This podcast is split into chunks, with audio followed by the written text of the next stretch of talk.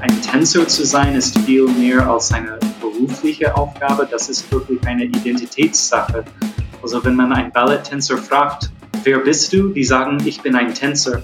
Das sagen die wenigsten Leute, die in einem Büro arbeiten. Michael Forster ist professioneller Balletttänzer. Wie schwer ist es, in eine professionelle Ballettausbildung reinzukommen? Trinkt man als Tänzer jemals Alkohol? Und wie viele Stunden am Tag müssen Tänzer trainieren? Die Antworten gibt es jetzt. Rheinische Post Aufwacher. News aus NRW und dem Rest der Welt. Herzlich willkommen an diesem Pfingstwochenende. Mein Name ist Anja Wölker und für diejenigen, die zum ersten Mal zuhören, auch ein herzliches Hallo. Im Aufwacher bekommt ihr Montag bis Freitag immer die Nachrichten aus NRW und am Wochenende gibt es immer ein Sonderprogramm. Dann behandeln wir nämlich ein Thema etwas ausführlicher. Abonniert gerne kostenlos den Aufwacher in eurer Podcast-App und dann freue ich mich, wenn wir uns bei der nächsten Folge am Dienstag wieder hören. Heute ist unser Thema grob gesagt Ballett und dazu habe ich den professionellen Balletttänzer Michael Foster eingeladen. Er kommt aus den USA, lebt jetzt aber schon seit mehr als zehn Jahren in Deutschland. Er ist Choreograf, Ballettlehrer und tanzt als Solotänzer am Ballett am Rhein in Düsseldorf. Vor dem Gespräch habe ich von euch und meinen Kollegen Fragen gesammelt, die ich zum Gespräch mitgebracht habe. Ich konnte zwar nicht alle stellen, aber ich kann euch versichern, die nächsten Minuten lohnen sich. So, Schluss mit dem Geplänkel. Hier gibt es jetzt das Gespräch. Ja, dann darf ich am Anfang dich, Michael, natürlich begrüßen. Willkommen im Aufwacher Podcast und ganz herzlichen Dank, dass du dir die Zeit für das Gespräch nimmst. Hallo, sehr gerne. Die erste Frage, die ich für dich habe, kommt aus der Redaktion. Wie viele Blasen hattest du in deinem Leben schon an den Füßen? Also ich glaube weitaus weniger als die Tänzerinnen, aber auch ein paar, also mehr als man zählen könnte. Aber im Grunde jedes Jahr hat man ein, zwei Mal damit zu tun als männlicher Tänzer jetzt, weil man den Fuß über den Boden schleift oder eine neue Paar Schuhe hat. Es ist schon ein, ein, häufig, ein häufiges Problem. Okay. Du hast 2006 ein Ballettstudium an der Houston Ballet Academy abgeschlossen. Wie schwer war es damals, so eine professionelle Ausbildung zu bekommen? Also wie schwer ist es, äh, da reinzukommen? Wie groß ist da die Konkurrenz für so ein Studium? Die Konkurrenz ist riesengroß und man muss dazu sagen, dass man nicht sich mit 18 oder 17 Jahren alt entscheidet, okay, ich mache jetzt eine Ballettausbildung. Ich hatte schon viel früher angefangen, mit sieben oder acht Jahren äh, alt habe ich schon angefangen, sehr intensiv mich mit Ballett zu beschäftigen. Und dann so mit 14, 15 hatte ich mich eigentlich schon entschieden, okay, ich will in diese Richtung gehen, ich will das professionell machen. Und so im Grunde habe ich viele Jahre darauf hingearbeitet, dass ich so eine Stelle bekomme. Und zum Beispiel in Houston bewerben sich hunderte Tänzerinnen und Tänzerinnen jedes Jahr. Und ich glaube, der Programm, den ich gemacht habe, Houston Ballet 2, hat vielleicht 30 Leute da drin. Also der Konkurrenz ist groß und nicht alle, die diesen Abschluss haben, finden danach auch professionelle Arbeit. Ich glaube, wir waren so drei oder vier aus der Gruppe und von denen bin ich, glaube ich, eine von zwei, die immer noch tanzen. Oh, wow. Also ich muss sagen, wahrscheinlich haben ja ganz viele junge Menschen den Traum, Tänzer, Tänzerin zu werden. Aber das dann tatsächlich auch durchzuziehen, ist ja nochmal eine ganz andere Sache wie konntest du dir sicher sein, als du 14, 15 warst, dass das auch wirklich so das Richtige ist? Also was war bei dir so das Entscheidende? War das das, weil du selbst einfach gesagt hast, mich interessiert nichts anderes? Oder war das, weil andere Leute dir auch gesagt haben, du bist so talentiert? Was war so das, was diese Entscheidung irgendwie möglich gemacht hat? Also ich glaube, beide Sachen, die du eben angesprochen hast, haben eine Rolle gespielt. Ich wurde schon, wie sagt man, gefordert, als, als kleiner Jung, Leute haben mir gesagt, hey, das könntest du schaffen, wenn du das willst. und so weiter. Und ähm, ja, so mit 13, 14 muss man schon überlegen, wie oft in der Woche möchte ich Ballettunterricht machen, wie ernst nehme ich das. Das ist ein bisschen so wie bei anderen professionellen Sportlern. Also ich glaube, dass die meisten Fußballer wussten auch schon mit 14, 15, dass die da professionell tätig werden wollten. So bei, bei Tänzern ist das genauso gerade bei Frauen, die, die wissen schon mit elf, zwölf Jahren, die ziehen die erste Spitzenschuhe an und verlieben sich in einem Tanz und wollen nichts anderes machen. Das war auch ein bisschen so bei mir. Ich dachte, ich, ich liebte einfach dieses Theaterwelt und ich komme aus einer mittelgroßen Stadt in Oklahoma, Tulsa. Für mich war Ballett auch eine Möglichkeit, raus in die große Welt zu gehen und hier bin ich in Deutschland. Also das, das hat dann geklappt. Ja, richtig schön. Was hat denn deine Familie gesagt, als du gesagt hast, hey, ich will das professionell machen? Als ich das entschieden habe, war ich schon einige Jahre dabei, Ballettunterricht zu nehmen. Also das war nicht so eine große Überraschung und die haben mich sehr unterstützt. Schwieriger war am Alleranfang, als ich das machen wollte, weil gerade in einer sehr konservativen Bundesstaat wie Oklahoma Jungs, die Ballett machen wollen, sind, kommen nicht oft vor. Ähm, das war so ein bisschen schwierig für die Familie zu überlegen, ist das richtig? Wird er da Schwierigkeiten in der Schule und so weiter haben? Aber äh, letztendlich haben die mich eigentlich durchgehend immer unterstützt und fanden das immer toll. Und die haben es auch ermöglicht. Also jemand musste diese Ballettunterrichte auch bezahlen und so weiter. Also ich habe sehr viel Unterstützung von der Familie bekommen. Ja, wow. Also, wenn wir einen kleinen zeitlichen Sprung machen, nachdem du dein Ballettstudium abgeschlossen hast, hast du unter anderem in Texas getanzt, am Texas Ballet Theater und 2009 bist du nach Deutschland gezogen, um an der Staatsoper Hannover zu tanzen. Wie kann ich mir das denn vorstellen? Also wenn ich jetzt an andere Berufe denke, dann ist es ja nicht so in der Regel, dass man für einen neuen Job gleich auf einen neuen Kontinent zieht. Also wie ist das denn überhaupt zustande gekommen? Also ich wusste schon, als ich bei Texas Ballet Theater gearbeitet habe, ich wusste schon, dass ich nach Europa gehen wollte mich hat die, die Repertoire in den meisten europäischen Kompanien einfach mehr interessiert als das, was in den USA die Ballettkompanien aufführen. Und also um eine etwas längere Geschichte sehr, sehr kurz zu machen, ich habe einfach Geld gespart, bin sechs Wochen nach Europa gereist, habe mich beworben, so Vortanzen gemacht in mehrere größeren europäischen Häuser, mitunter in Monte Carlo, in Amsterdam, auch ein bisschen in Österreich und in der Schweiz und überall in Deutschland und es hat halt in Hannover geklappt. Obwohl ich das nicht gedacht habe. Als ich zurückgekommen bin von dieser Reise, habe ich gedacht, okay, es hat nicht geklappt, ist nicht so schlimm, es war ein schönes Erlebnis und ich war eigentlich bereit, mit dem Tanz aufzuhören, weil ich hatte mich mittlerweile bei 21 Kompanien überall auf der Welt beworben und hatte noch kein Angebot. Das war gerade als diese große finanzielle Krise war in 2009 und viele Kompanien in den USA mussten ihre Stellen kürzen. Und ich dachte, ja, okay, dann studierst du irgendwas und machst halt was anderes mit dem Leben. Du hast, du hast es dein bestes äh, Versuch gegeben.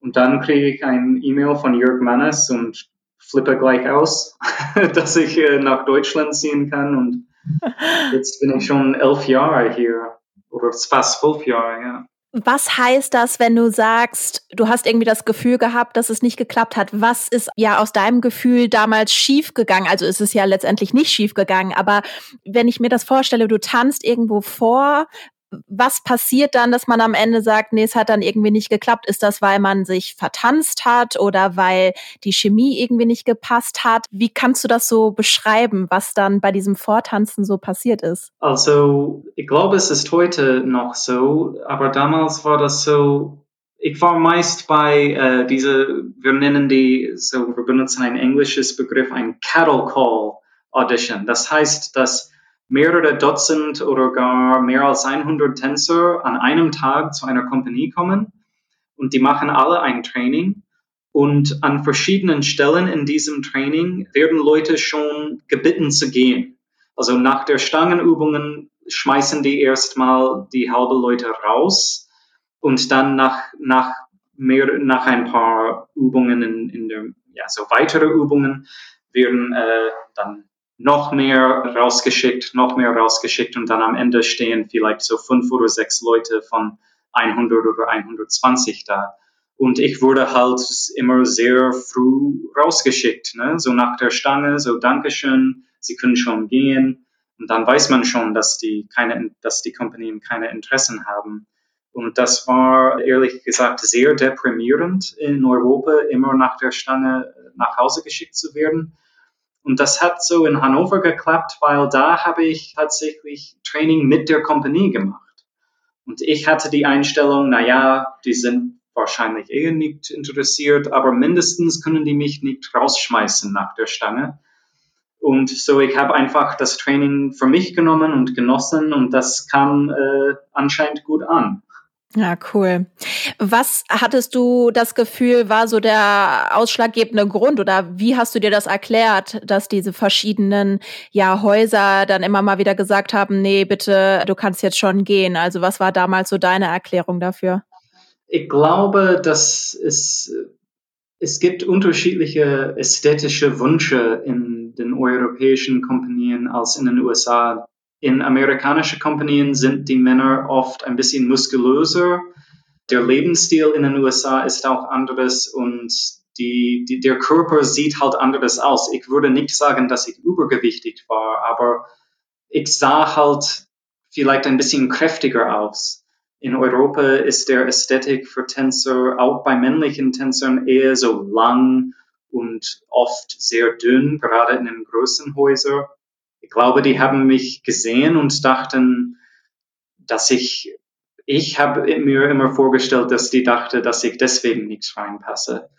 Auch äh, Jörg Mannes in Hannover hat mir gesagt, dass ich ein bisschen muskulöser bin als seine andere Tänzer, aber äh, dass er sich überlegt, äh, ob er einen Platz für mich hat. Und ich dachte, naja, nicht nein, aber ich dachte, am Ende kommt nichts. Äh, zum Glück war das nicht so, aber ja, aber ganz genau kann man das nicht sagen, weil oft für diese Vortanzen haben die Director schon jemanden im Kopf und die machen diesen großen Vortanzen aus verschiedenen Gründen. Manche müssen das verträglich machen mit dem Haus oder ähm, ja, die wollen neue Kontakte knüpfen mit jungen Tänzer, weil die brauchen vielleicht immer wieder jemand, um reinzuspringen für einen verletzten Tänzer oder für eine Schwangerschaftsvertretung und so, die machen so einen großen Vortanzen.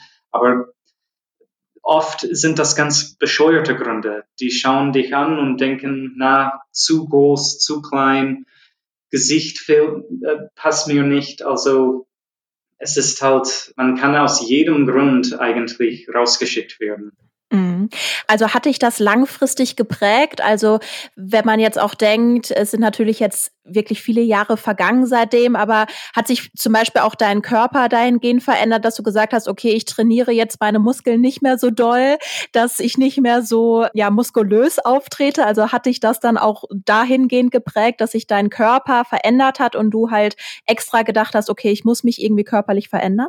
Ja, und das ist auch ein Thema, was viele Tänzer äh, beschäftigt. Also man, man überlegt immer bei jedem Mahlzeit, was man isst, wie viel man isst, wie man aussehen wird. Also der ganze Lebensstil ist danach gerichtet, gut auf der Bühne auszusehen. Ich glaube, dass ich sowieso mit dem Lebensstil in Europa mich ganz viel verändert habe. Da habe ich angefangen, viel, viel mehr zu Fuß zu laufen und Fahrrad zu fahren. Und das Essen ist auch in Europa anderes. Also viel ist von alleine einfach geschehen, dadurch, dass ich in einer anderen Kultur gelebt habe.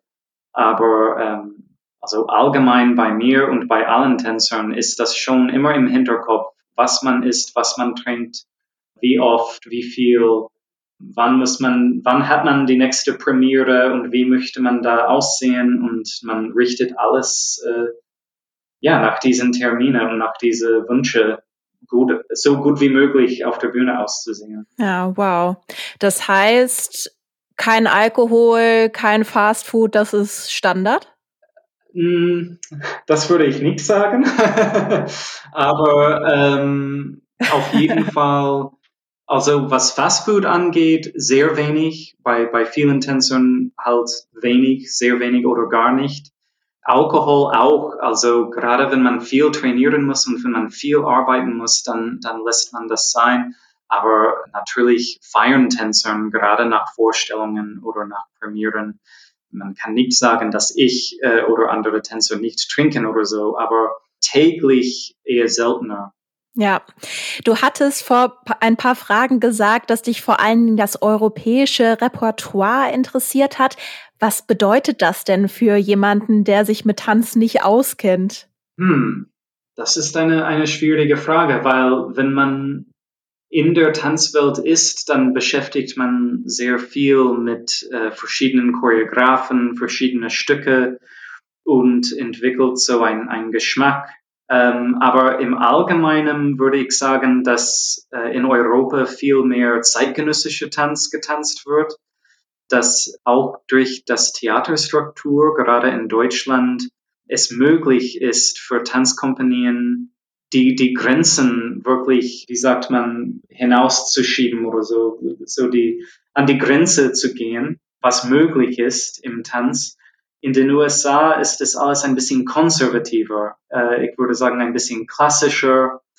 Da gehen die Kompanien ein bisschen mehr auf eine Nummer sicher, dass das Publikum dann kommt, weil die müssen wirklich Karten verkaufen in den USA, um am Laufen zu bleiben.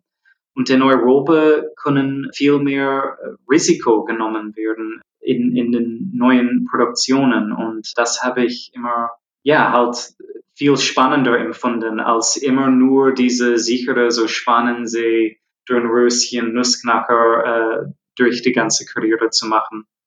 Ja, verstehe. Jetzt hast du die klassischen Stücke erwähnt, Schwanensee und Dornröschen und so weiter. Und ja, in meiner Wahrnehmung gibt's da dann halt immer ganz bestimmte Rollen, die sich auch so nach dem Geschlecht richten. Also die Frau ist eben diejenige, die im Mittelpunkt steht, die Prinzessin, die wunderschöne Schwanfrau. Dazu gibt's dann vielleicht den Prinzen, der zur Rettung kommt. Ist das heute immer noch so, dass Frauen und Männer im Ballett diese typischen Rollen einnehmen? Ich würde sagen, dass in, in klassischem Ballett kommt das sehr, sehr häufig vor, dass die Rollen sehr klar definiert sind. Die Frau ist, so die Frau Ballerina im klassischen Ballett ist so eine, eine sanfte, noch auch kräftig, aber irgendwie zerbrechliche Figur, die dann Unterstützung von den männlichen Tänzern bekommt in diese Hebefiguren und Pas de Tanz je zeitgenössischer man wird in der Repertoire, desto mehr verschwinden diese Grenzen. Und heutzutage, gerade bei neuen Produktionen, sieht man ganz, ganz andere Geschlechtsrollen. Frauen, die Männer heben, Frauen, die als Männer sich verkleiden und auch andersrum Männer in, in Frauenkleidung und auch, ja, also in der neueren Repertoire, was gerade in den letzten so 30, 40 Jahren entstanden ist, wird das immer experimenteller, aber je weiter man zurückgeht, desto klarer definiert sind äh, die Geschlechtsrolle. Und wie empfindest du das persönlich? Also was ist da so deine Meinung zu? Also ich, ich meine, ich sehe das vielleicht ein bisschen kritisch, aber auch immer aus historischem Sicht. Also ich sehe diese Stücke, die damals entstanden sind, die sind in einem gesellschaftlichen Kontext entstanden und deshalb sind die so, wie die sind. Und ich glaube, es ist einfach ganz wichtig, dass wenn diese Stücke so in dem Form wieder aufgeführt werden, dass die auch so betrachtet werden als, als äh, Sachen aus einer anderen Zeit und nicht irgendwie ausschlaggebend, so, so soll es sein, sondern so war das damals und wir können das so, ja, halt ehren und äh, hochhalten als, als interessante Kunst aus, aus einer anderen Zeit, aber ich freue mich immer, wenn ich neuere Stücke sehe, eigentlich, wo, wo die Rollenverteilung nicht so klar definiert ist. Finde ich viel spannender eigentlich. Ja, bei dieser Geschlechterverteilung denke ich auch an den Spitzenschuh. Inwiefern ist der denn Bestandteil deines Alltags? So gut wie gar nicht. es gab auch Stücke vom Ballett am Rhein, wo Männer in Spitzenschuhen getanzt haben. Aber äh, ich habe noch nie in Spitzenschuhen getanzt, weder zum Training noch auf der Bühne. Ich besitze ein paar in meiner Garderobeplatz, aber irgendwie habe ich Angst, dass ich mich verletze, wenn ich das so ehrlich zugeben kann. ja. Kommen wir noch mal zu ein paar Fragen, die ich mitgebracht habe. Und zwar interessieren sich ganz viele dafür, ob man jetzt noch als Erwachsener anfangen kann, Ballett zu tanzen. Also sagen wir mal mit 24 oder auch mit 38 Jahre oder ist das dann zu spät? Es ist nie zu spät, damit anzufangen, weil Ballett ist, es ist mehr als nur äh, Frauen in Tutus, auf, auf Spitzenschuhe, äh, auf der Bühne. Das ist äh, wirklich eine sehr schöne und sehr gut durchdachte Tanztrainingstechnik, was ganz, ganz viel Trainingsvorteile hat. Es trainiert Balance, es trainiert Flexibilität, es stärkt die Muskulatur und die Koordination. Und ich würde sagen, zu jedem Erwachsenen, der sich für ein Balletttraining interessiert, einfach hingehen und ausprobieren. Und man wird schon merken, ob das einem gefällt oder nicht ja, ich kann sogar empfehlen, hier beim Ballett am Rhein, wenn es dann wieder möglich ist, haben wir auch ein offenes Training samstags. Also das ist vielleicht nicht so gut für das erste Training, für, die, für den aller, aller Anfang, aber ähm, auch in anderen Ballettschulen in der Stadt findet man erwachsene Anfängerkurse oder sogar fortgeschrittene Kurse für Erwachsene. Also ich glaube, das ist eine sehr schöne Sache. Und wie viele Stunden muss ich dann am Tag trainieren, um so gut zu werden wie du? Ha, vielleicht so eineinhalb bis drei Stunden jeden Tag, so über 20 Jahre und dann kommt das vielleicht mal hin. Okay, das ist dann bei mir mit 50. ich weiß nicht, ob das klappt. Ja, well, eine Frage, die natürlich kommen muss, ist Auswirkungen von Corona auf äh, ja deinen Beruf. Eine Kollegin von mir aus der Redaktion hat eine Frage mitgebracht und zwar läuft dir mit der Pandemie so ein bisschen die Zeit davon? Sie hat so ein bisschen dran gedacht, dass es so wie bei Fußballern ja ist, dass früh Schluss mit der Karriere ist. Ist das bei dir auch so und hast du das auch irgendwie so die gesamte Zeit während der Corona-Zeit so im Hinterkopf gehabt? Ja, auf jeden Fall. Das ist wirklich ein verlorenes Jahr, wenn man überlegt, dass eine Tanzkarriere, wenn es sehr, sehr gut läuft, vielleicht 10 oder 15 Jahre dauert. In, in seltener Fälle sogar 18 oder 20 Jahre, aber das sind wirklich nur die Ausnahmen, die so lange äh, dabei bleiben. Und wenn man überlegt, von zehn Jahren, ein Jahr fällt aus, du hast zehn Prozent deiner, dein Berufsleben dann verpasst durch sowas. Und ich würde auch dazu sagen, dass ein Tänzer zu sein ist viel mehr als eine berufliche Aufgabe. Das ist wirklich eine Identitätssache. Also wenn man einen Balletttänzer fragt, äh, wer bist du? Die sagen, ich bin ein Tänzer. Das sagen die wenigsten Leute, die in einem Büro arbeiten. Wer bist du? Oh, ich bin ein Sekretär oder ich bin ein Sachbearbeiter. Äh, also das ist Tänzer, professionelle Tänzer zu sein, das ist viel mehr als ein Beruf und es ging mir sehr schlecht, gerade in dem ersten Lockdown, weil ein so großen Teil von meinem Leben einfach von mir weggenommen wurde. Und da steht man da und fragt sich, wer bin ich ohne diesen Riesenteil meines Lebens? Das ist, das war eine sehr, sehr schwierige Zeit für viele Tänzer überall auf der Welt. Wie schaust du denn dann jetzt in die Zukunft? Also was sind vielleicht auch Dinge, die du machen kannst, wenn du nicht mehr als professioneller Tänzer auf der Bühne stehst? Also was sind ja andere Berufssparten, die du potenziell ausführen könntest und was du persönlich auch gerne machen wollen würdest? Ich kenne Tänzer, die alle ganz verschiedene Sachen gemacht haben nach der Karriere. Ich kenne Tänzer, die Zahnarzt geworden sind. Ich kenne Tänzer, die ähm, äh, Krankenschwestern geworden sind oder die an der Uni Soziologie studieren.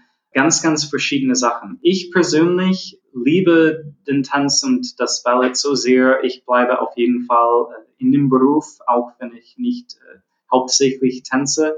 Ich werde in den nächsten Wochen einen Masterstudiengang abschließen mit der Poluca Hochschule für Tanz in Dresden. Ich habe Tanzpädagogik studiert. Ich werde auf jeden Fall als Lehrer, Tanzlehrer und Choreograf in der Zukunft tätig sein. Und ich glaube, man wird in Düsseldorf meinen Namen noch eine Weile hören, auf jeden Fall. Michael, ich könnte dir wahrscheinlich noch 50 weitere Fragen stellen. Es ist total interessant, was du erzählst und äh, ich glaube, das werden unsere Hörer genauso empfinden. Also ganz herzlichen Dank für das Gespräch und äh, ich wünsche dir natürlich alles Gute für deine Zukunft. Dankeschön, es hat mich gefreut. Danke. Und das war der Aufwacher am Wochenende. Ein Gespräch mit dem professionellen Balletttänzer Michael Foster. Wenn euch die Folge gefallen hat, dann erzählt gerne euren Freunden davon und teilt sie natürlich gerne auf Social Media. Und dann hoffe ich, dass wir uns bei einer der nächsten Folgen wieder hören. Wegen dem Feiertag gibt es von meinen Kollegen die nächste reguläre Folge Dienstagmorgen, wie immer pünktlich um 5 Uhr. Mein Name ist Anja Wölker. Ich darf mich verabschieden. Ciao. Mehr Nachrichten aus NRW gibt's jederzeit auf RP Online. rp-online.de